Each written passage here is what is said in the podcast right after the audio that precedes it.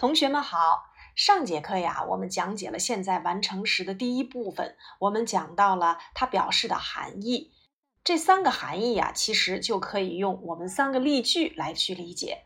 第一个，我已经写完了英语作业，或者是我刚刚写完了英语作业，表示到目前为止已经完成或刚刚完成的动作。第二个就是可以表示过去发生的事情对现在产生的影响，比如说我到现在为止还没有写完英语作业呢，那么这个句子就可以表示由于没有写完作业而产生有可能要被何老师罚写的影响。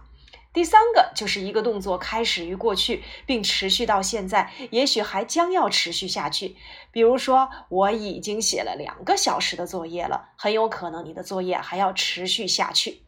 那么，这个就是我们所讲的现在完成时它的三要素含义。那么，现在完成时的结构呢，就是由主语加 have 或 has 后面接上动词的过去分词。I have finished my homework。否定句：I haven't finished my homework。一般疑问句：Have you finished your homework？肯定回答：Yes, I have。否定回答：No, I haven't。那么现在完成时的标志词都有哪些呢？前面呢我们已经讲了几个词，第一个就是 already，常用于肯定句当中，表示已经；第二个呢就是 yet。常用于否定句或者是疑问句的句尾，表示还或已经。那么第三个呢，就是 just，表示刚刚。这个词呢，通常放在句中，比如说，I have already seen this film，我已经看过这部电影了。I haven't seen this film yet，我还没有看过这部电影。Have you seen this film yet？你看过这部电影了吗？I've just seen this film。我刚刚看完这部电影。第二组标志词呢，我们要讲的就是 since 和 for。since 要翻译成自从什么什么以来，它的用法第一点就是 since 加时间点。比如说，自从五点钟他就一直待在这里。He has stayed here since five o'clock。那么这里的 five o'clock 就是一个时间点。第二个用法呢，就是用 since 加上时间段儿，再加上 ago。比如说，He has stayed here since five hours ago。自从五个小时以前，他就待在这里了。那么这里的 five hours ago，五个小时以前，就是我们所说的时间段儿加 ago。第三个就是 since 加从句。比如说，He has taught English since he came here。自从他来到这里，就一直在这儿教英语。那么这里的 since 后面接了一个完整的句子，He came here。那么 since 的用法要翻译成自从什么什么以来，后面可以接时间点，或者是时间段加 ago，也可以接从句。那么我们要讲的和它区分的一个词就是 for，for 要接时间段。比如说这本书他已经保存了两个星期了。He has kept the book for two weeks。这里的 for 就表示接时间段的用法，所以 for 跟 since 的区别，用一句话来总结，就是 since 加时间点，而 for 要接一段时间。那么举例说明，我呢写作业已经写了两个小时了。I have done my homework for two hours。但是如果我想说，自从三点钟我就开始写作业，写到了现在五点钟，那么这个句子就要用 since 来去表达。I have done my homework since three o'clock。当然，我也可以说成 since two hours ago。但是如果你只是接一个 two hours，我们必须要用 for 和时间段相连用。那么接下来我们来看一看。For 跟 since 的填空题，第一题，Mr. Brown has had this TV for fifteen years。说布朗先生拥有他的这台电视机呀，已经有十五年了。那么在这里面，for 接上一段时间就是 fifteen years。第二题，I've taken driving lessons since last month。自从上个月我就开始了驾照课的学习。那么透过这个句子，我们会发现 last month 就是一个时间点，所以我们要用 since 来去衔接。第三题，My sister has had her cell phone a month。我的妹妹拥有她的手机已经有一个月时间长了。那么在这里面，a month 就是一个时间段儿，所以我们要用 for 与之相连接。而这里的 has had 就是我们所说的现在完成时态。第四个，My friends haven't visited me my birthday。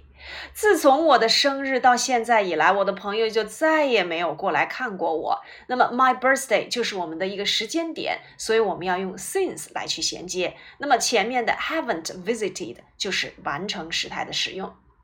第五个，We haven't used our car a long time。我们已经有很长一段时间没有开动我们的小汽车了。那么，a long time 就是一个时间段，所以我们要用 for 来去衔接。那么在这里面，我们会发现 haven't used 就是现在完成时态。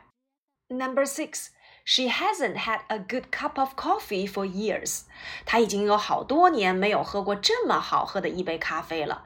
For years 就是表示很多年来一段时间，用 for 来去衔接。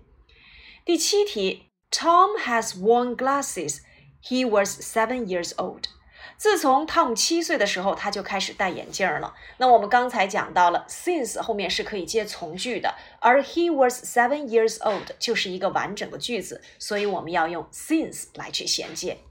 那么透过这几个句子，我们会发现呀，不管是 for 接一段时间，since 加时间点，或是从句的用法，都要和什么时态相连用呢？那就是现在完成时态。好，那么接下来我们再来看。第二组练习题用 have has been to have has gone to 填空。那么在填空之前呢，我们要复习一下 have has been to 表示人去过某地，已经回来了；而 have has gone to 表示人去了某地，还没有回来。比如说第一题，Where is your brother？你的哥哥哪儿去了？他去商店了，他很快就会回来。根据后面的 he will be back soon，他很快就会回来，那我们就可以使用他去了某地。He has gone to the shop。由于 he 是第三人称单数，我们用 has 来去衔接。第二题，You ever to America？Yes, I knew York twice。你曾经去过美国吗？是的，我去过纽约两次，表示去过某地。很明显，我们可以使用 have been to 的结构。Have you ever been to America? Yes, I have been to New York twice. Number three，第三题。第三题，Here you are at last. Where have you been? 你去哪儿了？I have been to London. 我去伦敦来着。 那么说明说话的这一刻人已经回来了，所以要用 have been to。第四题，David Australia。I'm sure he's already arrived。根据后半句话，我敢肯定他已经到达了。那么说明 David 去了澳大利亚，去了某地，人还没有回来，要用 has gone to。第五题，Is Benny here? No, he the school library. He left five minutes ago. Benny 在这儿吗？没，没有，他去学校的图书馆了。他是五分钟之前离开的。那么表明此刻呀，他并没有在说话的这个现场，表明他去了某地，要用 has gone to。所以呢，我们在这里面一定要注意现在完成时的时间状语啊有哪些呢？有 yet、already、just。那么还有呢？以后我们也会讲到，像 ever 曾经，never 从不。我们这节课的重点呢，就是去讲 have been to 跟 have gone to 的区别。have been to 表示去过某地，而 have gone to 表示去了某地。再有呢，就是 since 跟 for 的区别。since 后面要接时间点，或者是时间段加 ago，或者是从句。而我们的 for 呢，必须要和一段时间相连用。那么这些时间状语啊，都与我们的时态及现在完成时相连用。